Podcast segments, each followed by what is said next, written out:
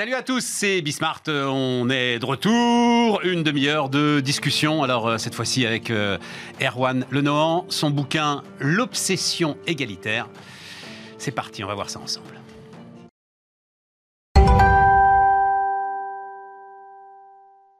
Erwan Lenohan, bonjour.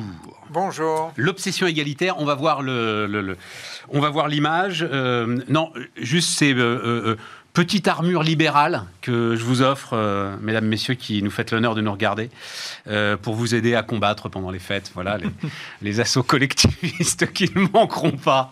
Euh, donc, il y, a donc le bouquin d'Erwan, on va en parler très très largement. Et puis, on, l'a déjà reçu ici, Guillaume Bazot, l'épouvantail néolibéral, un mal très français. Ça aussi, c'est quand même énormément de chiffres et d'arguments pour ne pas avoir honte d'être libéral et de défendre le marché. Voilà, c'est ce qu'on va faire là. Le marché et la liberté. Le marché et la liberté. Le marché et l'actionnaire. Oui, mais la liberté, c'est facile de défendre la liberté. Tout le monde défend la liberté. La façon dont toi, tu défends la liberté, c'est euh, un peu plus compliqué. La lutte contre les inégalités est aujourd'hui un programme politique consensuel, dis-tu. Euh, je crois que c'est le cas. On va évidemment euh, détailler tout ça très très largement. Mais je l'ai déjà raconté, euh, y compris euh, de grands patrons. Euh, enfin, j'ai déjà dit ici, Patrick Pouyanné, par exemple, il pense qu'aujourd'hui, la montée des inégalités est pour lui le, problème le plus préoccupant en tant que patron de Total. Évidemment, il s'occupe du carbone, mais en tant que patron de Total, c'est le problème le plus préoccupant. Qu'est-ce qui te gêne dans l'idée que ce soit effectivement un programme aujourd'hui très consensuel? Bah, Je pense que c'est un programme consensuel, mais erroné euh, erroné pour deux raisons. D'abord parce qu'il se trompe de constat et qu'en se trompant de constat, il euh, propose des solutions qui créent plus de problèmes qu'il n'apporte de solutions. Il se trompe de constat, euh, au moins sur deux points. Notre, d'abord, la France est l'un des pays les plus égalitaires des pays développés. donc au niveau national, l'idée de dire que les inégalités seraient criantes, c'est faux.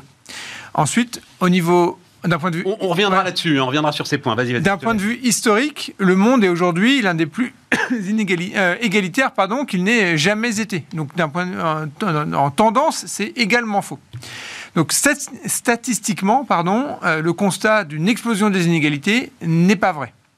Alors, on sont remontés. Sur période très longue, attention. Sur hein, période relativement. Euh, ça dépend ce qu'on entend en deux ou trois siècles quand même. Non, mais même sur 50 ans. la naissance du capitalisme, tu nous racontes Zola, etc. Et tout. Absolument. Ok, on est d'accord. Mais non, mais même. On s'intéresse aux 20 dernières années. On va, on va revenir sur les 20 dernières années après. Mais euh, sur le deuxième point de, de constat euh, erroné, c'est que, euh, en fait, quand ces gens, je pense, parlent d'inégalité, ils se trompent de terme. Voilà. Le problème, ce n'est pas les inégalités, ce sont ce que j'essaie d'expliquer dans le livre, les injustices. Tu sépares inégalité, discrimination et injustice. Absolument. Et tu dis la priorité c'est pas l'inégalité, c'est l'injustice. Non, parce que les inégalités, c'est un simple constat statistique en réalité.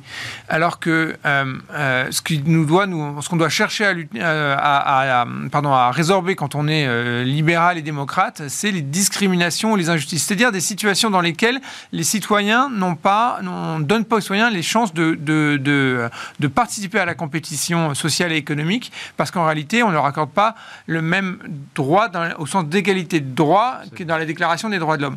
Exemple, si euh, ma collègue de bureau, pour le même job que moi, est moins bien payée que moi, c'est une inégalité statistique. Mais ce qui est intéressant, c'est ce que ça révèle, et ce qui est problématique, c'est ce que ça révèle. Une discrimination, probablement pour une raison de genre. Si vous me mettez sur un terrain de foot avec euh, Kylian Mbappé, euh, et qu'on est rémunéré à l'issue de, pour nos performances sportives, il y aura aussi une inégalité statistique, ce qu'il est fort probable que je serai payé beaucoup moins que lui, compte tenu de mon expérience et de ma capacité dans ce sport. Euh, et, mais ça ne sera pas illégitime. Ça sera relativement juste, puisqu'on n'a pas, le même, on n'a pas les mêmes compétences, on n'a pas le même entraînement. Et, ça. et donc, mon point, c'est de dire. Une partie de la société reconnaît d'ailleurs. Il est bon l'exemple d'Mbappé. Hein. Mais dans le, dans le sport. Dans le sport, on reconnaît on tout le, à fait. On le reconnaît tout à fait. Alors, pourquoi, la question, c'est pourquoi on ne le reconnaît pas dans l'économie, par exemple? Je pense que ça tient à des raisons structurelles. Euh, les pays européens sont traditionnellement plus méfiants vis-à-vis du marché que les États-Unis. Euh, les historiens, pour le faire très vite, l'expliquent par le fait qu'on est quand même un, un, continent qui, depuis des siècles, euh, passe son temps à s'entretuer. Et donc, on n'a pas spontanément confiance dans le voisin. L'histoire américaine est différente. Et, et l'autre raison, c'est qu'aujourd'hui, on est dans une société qui est figée. Parce qu'on a voulu lutter contre les inégalités. Et donc, on est dans, un, dans une conception de l'économie et de la société qui est, euh, j'utilise l'image assez connue, de celle du gâteau.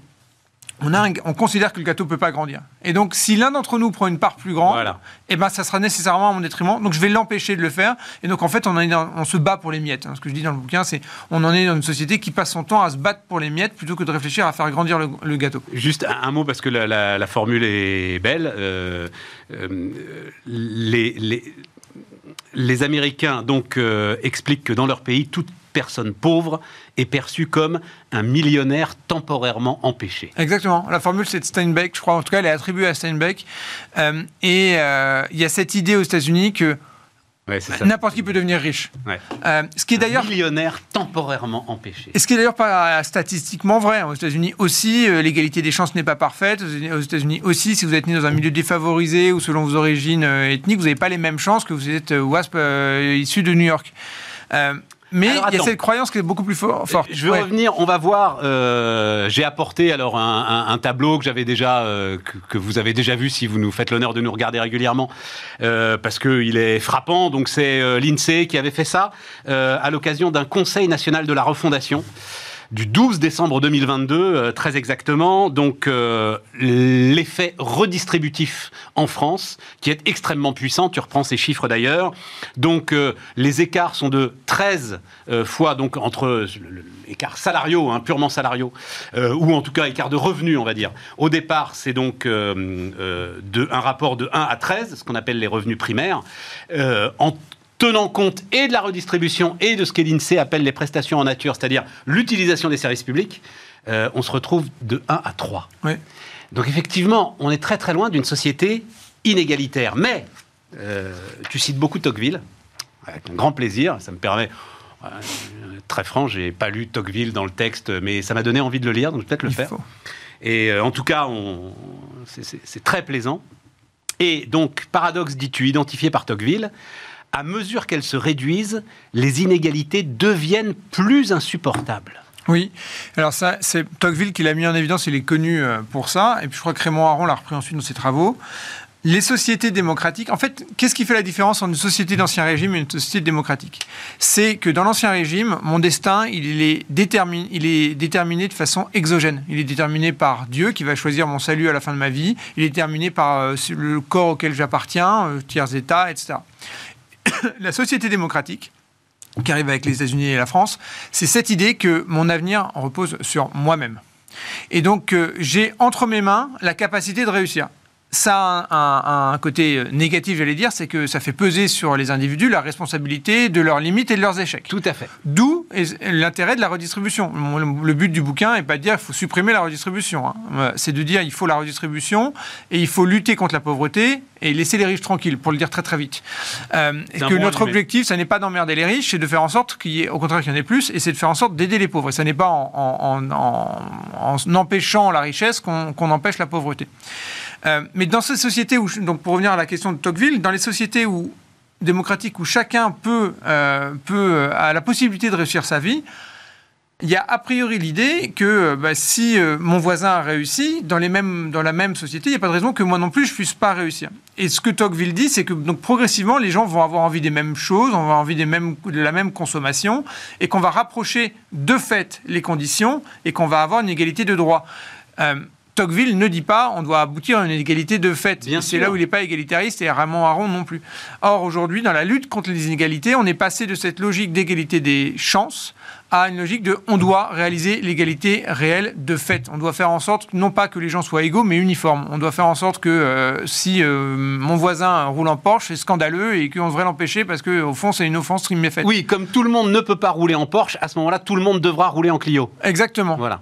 Exactement. Et ça, c'est cette idée que Avec un moteur que, alors que Tocqueville identifie et que tu reprends, qui est l'envie. l'envie, absolument. C'est le grand tabou, ça, dont on ne parle pas en fait dans euh, l'ensemble de ces sujets, notamment autour de la fortune de Merdin Arnaud, etc. et tout. Euh, Même quand tu fais une règle de 3, hein, euh, tu la disperses sur les 60 millions de Français, ça ne change la vie d'absolument personne, la fortune de, de Bernard Arnault. Mais c'est ce moteur, c'est l'envie, Oui. qui est un, un moteur, mais un moteur aussi de destruction de la cohésion nationale Oui et non. En fait, euh, je crois que les inégalités en tant que telles sont un problème euh, pour la solidarité nationale, pour la cohésion nationale, mais dans les pays les plus euh, pauvres, dans les pays où il y a des gens qui sont extrêmement pauvres et des gens qui sont extrêmement riches. Ce n'est pas le cas chez nous. Moi, je, crois qu'aujourd'hui, en tout cas, ce que j'essaie de montrer, c'est que ce qui fracture la société, c'est beaucoup plus notre obsession de lutte contre les inégalités. Pourquoi? Parce que quand on lutte contre les inégalités, on maintient les gens entre deux bornes. L'objectif, c'est de les maintenir entre deux bornes. La lutte contre les injustices, c'est de faire en sorte qu'il y, ait un plancher. les inégalités, c'est deux bornes, un plancher, un plafond pour réussir à faire un plancher, à avoir cette euh, maintenir les gens entre deux bornes, il faut il y a deux outils principaux. Le premier c'est la fiscalité, on taxe tous les gens qui dépassent, et le second c'est la réglementation. C'est donc on va choisir pour vous quelle est la bonne école pour vos enfants, par exemple, parce que de cette manière on a un traitement égalitaire. Ça, ça ne je pense que fondamentalement, ça ne peut pas marcher. Mais ça peut encore moins marcher quand les services publics sont défaillants et quand les services publics pardon, sont défaillants, ceux qu'ils peuvent, ils, sortent du système public. C'est ce qu'on voit dans l'éducation.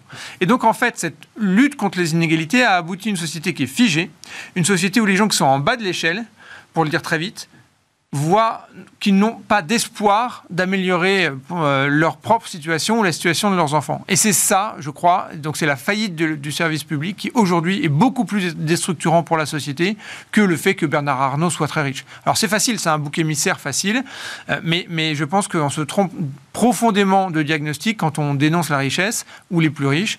Et on peut y revenir, j'ai un chapitre dans le livre où j'explique pourquoi, en plus, de mon point de vue, il y a, ces gens sont la richesse de ces gens, outre qu'elle peut être stimulante pour l'économie, n'est pas illégitime. Oui, alors on y reviendra parce que on... seul désaccord qu'on peut avoir, mais c'est un désaccord au sein du camp libéral, c'est autour de l'héritage. Ah, absolument. Voilà, où là, effectivement, l'impôt sur la mort, euh, c'est bon, mais je ne sais pas si on aura le temps d'aller euh, jusque-là. La croissance des inégalités n'est pas le fruit du capitalisme. Euh, dis-tu, il a permis les progrès sociaux les plus considérables de l'histoire de l'humanité. Ok, mais c'est là où je veux en venir aux 20 dernières années, on a l'impression que le mouvement est stoppé. On a l'impression qu'en fait, et notamment tout cela s'est accéléré avec la politique des banques centrales, l'argent gratuit, etc. L'argent gratuit profite davantage, largement davantage, à, à ceux qui en ont déjà. Et donc on a l'impression là d'un système qui se casse tu ne le nies pas d'ailleurs hein, euh, sur les 20 dernières années. Alors, dans les pays développés. Dans les hein, pays développés. au niveau mondial, c'est pas le cas parce que dans les 20 dernières années, c'est quand même la situation de la France qui m'intéresse. Hein, Absolument. Euh, voilà. Euh, je crois que Bon, les, les, les, les, je peux revenir sur les politiques monétaires parce que ce sera un immense débat euh, au sein des libéraux sur euh, ce qu'est la bonne politique monétaire et tout qui dépasserait mes compétences. mais, mais euh, sur le fait, sur l'ensemble, c'est que l'argent est devenu gratuit et que ceux qui pouvaient largement s'endetter en ont très largement profité. Absolument. Plus inflation des actifs. Si vous aviez de l'immobilier, si vous aviez des actions en bourse, vous en avez très largement profité. Absolument. Mais là, on est sur on rejoint, on va en fait arriver assez vite sur les questions d'héritage, mais euh, parce qu'on est, on est sur les inégalités pardon de patrimoine plus que de revenus. Euh, la question que je soulève dans le livre, c'est de savoir est-ce que ces, ces, gens qui ont réussi à se constituer un patrimoine, qui après ont, su profiter des, ou ont profité des politiques euh, les plus récentes, est-ce que la constitution de ce patrimoine a été illégitime? Je pense que c'est pas le cas.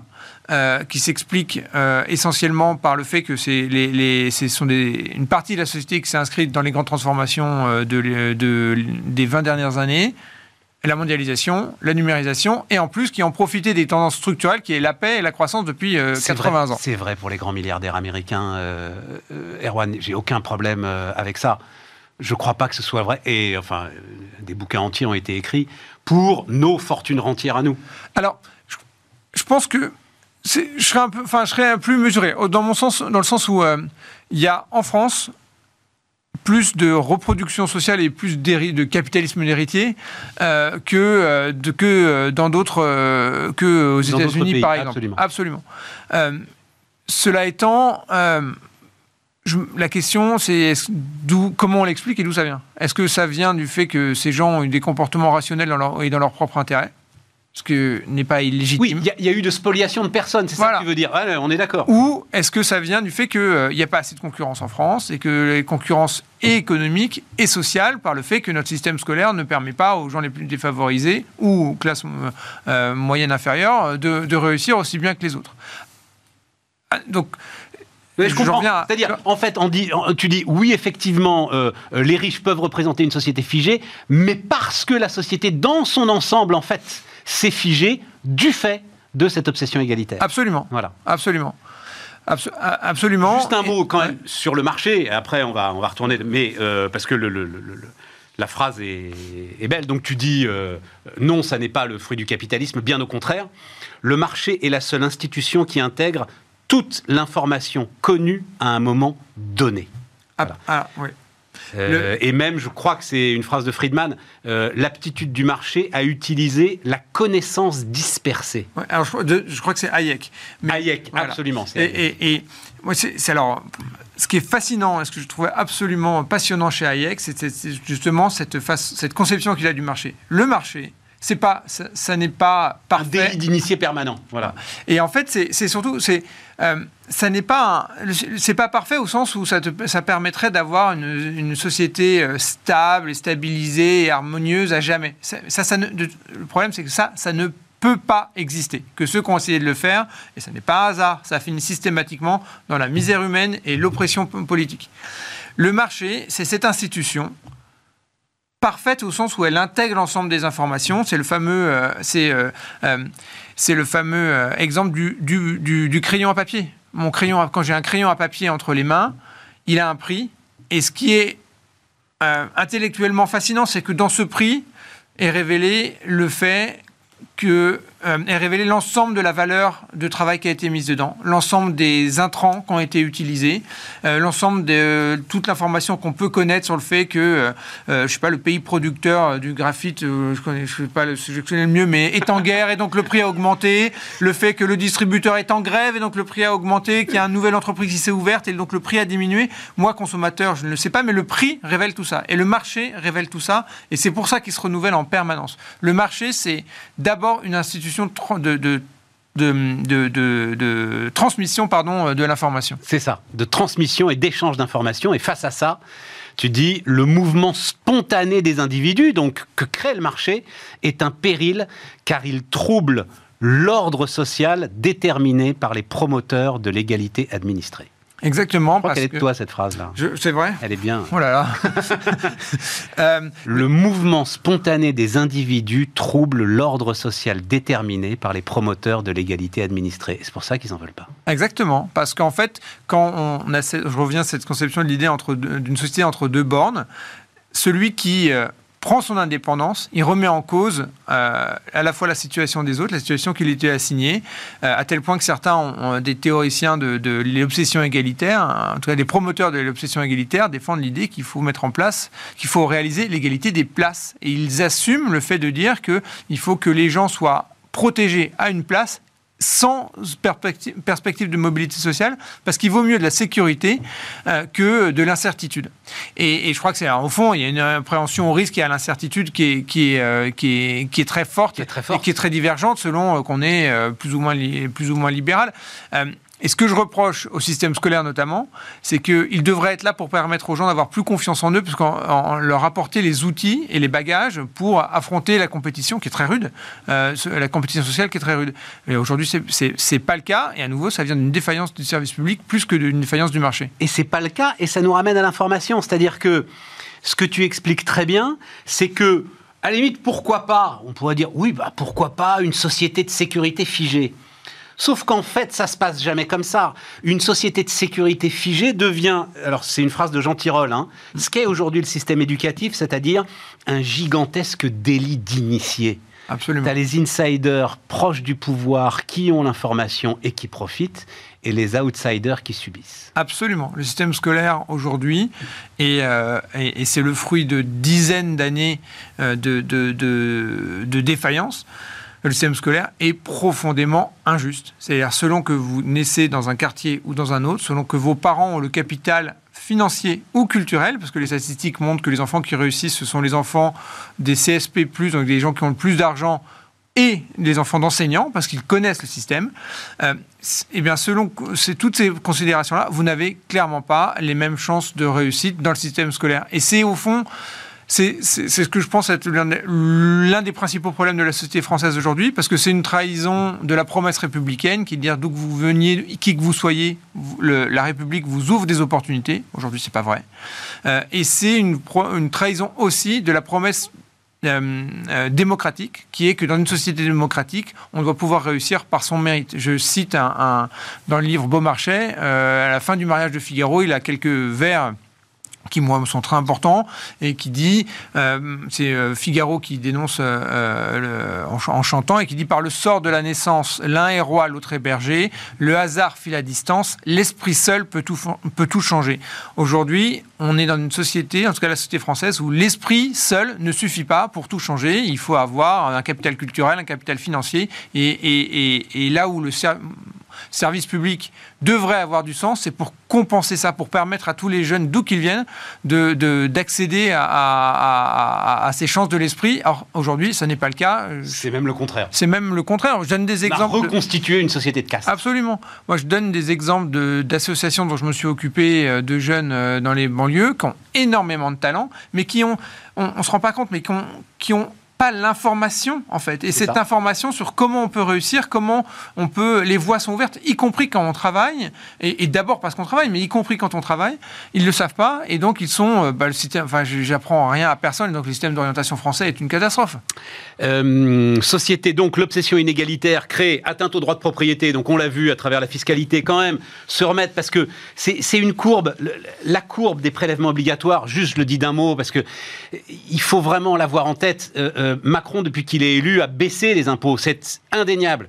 Et pourtant, le taux de prélèvement obligatoire aujourd'hui rapporté au produit intérieur brut n'a jamais été aussi élevé euh, en France. Ça veut dire quoi? Ça veut dire que la machine fiscale aujourd'hui est devenue folle. Ça veut dire que, à cause d'effets de seuil, etc., qui seraient complexes euh, d'expliquer, d'analyser, d'ailleurs, même l'INSEE a un peu de mal à analyser tout ça, la machine avance par elle-même, mmh. tellement aujourd'hui elle est puissante. Donc atteinte au droit de propriété, clientélisme, contrôle social. Je voudrais y venir là.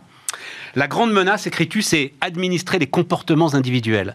L'obsession égalitaire ne peut se réaliser qu'à travers une forme de centralisation et de contrôle social. Elle ne peut se traduire que par une forme d'ingénierie technocratique, c'est-à-dire par le pilotage non seulement des groupes, mais également des êtres pour leur dire ce qui est autorisé et ce qui ne l'est pas. Oui. Euh, Je trouve que tu vas loin quand même là, tu vas fort. C'est la société orwellienne évidemment que tu décris là. Hein. Euh, on n'en est pas là quand même, Erwan. Mais pas comme. Enfin, oui, on n'en est pas là. Mais en fait, mais, mais, mais pas Mais on y va, quoi. On y va si on y prend garde. en fait, y a, ce que j'essaie de montrer, c'est qu'il y a quelque chose, moi, qui me, m'interpelle profondément, c'est que les débats sur la dépense publique et la, fiscalité ne sont euh, jamais posés sous l'angle de la liberté individuelle. Or, euh, quand d'abord sur l'impôt, quand on reprend les débats euh, en 1914 de mémoire, quand a créé l'impôt sur le revenu, Joseph Caillot, ministre des Finances, est interpellé par les députés, mais virulemment, qui lui disent mais la déclaration d'impôt, c'est scandaleux parce que c'est une atteinte à la vie privée des individus. Ils vont, c'est juste après la Première Guerre mondiale en fait. Hein, voilà. Euh, c'est en cas c'était la guerre. Voilà. Et ils disent, vous avez pas, l'État n'a pas à savoir combien un couple gagne, comment il le dépense, etc. Aujourd'hui, euh, ça nous semble absolument. Euh, on est à des années-lumière. Il nous semble absolument normal que l'État utilise euh, Google Images pour voir exactement comment on a organisé notre jardin, s'il n'y a pas une petite cabane cachée, etc. Et ensuite, en termes de dépenses publiques, la dépense publique induit et par essence le contrôle social. Pourquoi? Parce que c'est un principe démocratique en fait. Comme l'argent est prélevé sur d'autres citoyens, il est normal et légitime d'un point de vue démocratique que l'administration vérifie la façon dont les bénéficiaires euh, utilisent cet argent. Il ne s'agit pas, pour le coup, normalement, de donner des chèques en blanc en disant allez-y, voilà, voilà, voilà de l'argent qui a été pris sur vos concitoyens, faites-en ce que, que, vous voulez, c'est la fête. Donc, euh, une entreprise qui est aidée, ou une entreprise qui euh, bénéficie d'une subvention, il est normal, démocratiquement, qu'elle rende des comptes et qu'il y ait un agent de l'administration qui vienne et lui dise attendez, comment vous avez dépensé ici? Un citoyen qui touche des aides, c'est également normal. Alors, ça peut être absolument légitime. On peut décider qu'il faut aider les gens, effectivement, et c'est souvent, et dans un certain nombre de cas, c'est très utile. Par contre, on ne peut pas se dire que c'est, que on peut pas oublier que ça a des conséquences en termes de liberté et de contrôle social. Et aujourd'hui, mais on a du contrôle social dans tout. Quand, il suffit de voir le nombre de formulaires CERFA qu'on doit remplir à, longueur de journée. Il y a eu Cette, histoire, alors aujourd'hui révolue, mais du RSA conjugalisé, où, euh, à un moment, les contrôleurs rentraient dans la salle de bain pour voir s'il y avait bien deux brosses à dents. Et pour voir si euh, le couple était un couple qui vivait effectivement ensemble, et si c'était pas une fausse déclaration, puisque ça modifiait le montant du RSA qui était perçu. Et des exemples comme ça, on, en connaît tous, des exemples où on vous demande exactement euh, de justifier un ticket de métro parce que vous l'avez passé en frais, etc. Enfin, donc, et, du point de vue de l'administration, c'est normal, et du point de vue démocratique, c'est légitime. Mais, mais on en arrive à, des aberrations, et, ces aberrations, elles sont portées par le fait, comme tu le disais, que la fiscalité ne cesse de croître et que la dépense publique ne cesse de croître. Et en plus de tout ça, les services publics, à l'inverse, euh, la qualité des services publics, à l'inverse, ne cesse de décroître, en tout cas, dans un certain nombre de secteurs. Et ce que tu dis aussi, c'est que ce contrôle social amène aussi forcément... Euh, bah, euh, de la dénonciation entre voisins, euh, enfin, chacun justement ses pieds sans vie, euh, pourquoi il y a droit, pourquoi j'y ai pas droit, enfin, du ressentiment. Oui. Et, là, c'est euh, l'idée de nation à un moment qui commence C'est-à-dire, ça, rejoint ce qu'on disait tout à l'heure, c'est-à-dire qu'en plus, cette dynamique de, de, prélèvement et de contrôle s'inscrit dans une société qui, soit de fait, n'est plus en croissance, ou s'est convaincue qu'elle ne pouvait plus croître, eh bien, on arrive dans une logique où tout ce que l'autre peut gagner, mépris, en fait. Et donc, euh, c'est ce que je c'est euh, ce qu'on citait tout à l'heure, c'est la guerre des miettes. On se bat aujourd'hui pour les miettes. On voit celui, euh, je reprends l'image du gâteau hein, connu, c'est pour redistribuer, on a deux choix. Soit on fait des parts plus petites, et donc euh, tu veux plus gros, il bouffe sur ma part. Soit on, limite le nombre de convives, et donc on va, euh, on va dénoncer l'immigration économique en disant, mais attendez, si on fait venir des gens, ils vont nous piquer notre emploi. Donc déjà qu'il n'y en a plus, on n'en veut pas. Et tout ça parce qu'on s'est inscrit dans cette logique de, réflexion malthusienne, et la combinaison de l'obsession égalitaire et de, euh, de la conception malthusienne de l'économie font, je crois, beaucoup pour aujourd'hui la frustration économique et sociale. Tu le résumes dans une tête de chapitre, hein, éthique de renoncement, esprit de rationnement. La redistribution est profondément malthusienne et, pessimiste. On est au bout, on n'a pas eu le temps de parler de l'héritage, on n'a pas eu le temps de parler euh, du regret que tu as, moi aussi, du Macron de 2015 qui euh, disait les jeunes ne doivent avoir ne doivent avoir qu'un rêve, devenir milliardaire. Mm. Je ne sais pas s'il oserait le, répéter aujourd'hui. Et je voulais juste finir, parce que euh, bah, je ne connaissais pas non plus cette phrase d'Ernest Renan, que je n'ai pas plus lu que Tocqueville. Donc je te remercie. Autour de l'idée de nation, je trouve, enfin, cette phrase est magnifique. Un donc, qu'est-ce que la nation? Un plébiscite de tous les jours, le consentement, le désir clairement exprimé de continuer la vie commune. Ah, c'est la grande conférence de Renan en 1881. Et ce qui est très intéressant, ce qu'il faut la lire, c'est une dizaine de pages, je crois.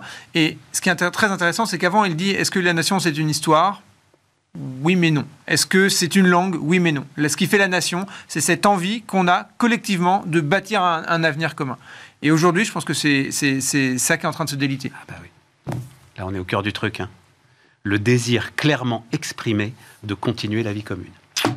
Voilà, donc allez, allez lire ça, L'obsession égalitaire, Erwan Lenohan, et puis euh, bah, euh, l'année prochaine, on se retrouvera pour euh, s'écharper sur l'héritage. Avec plaisir.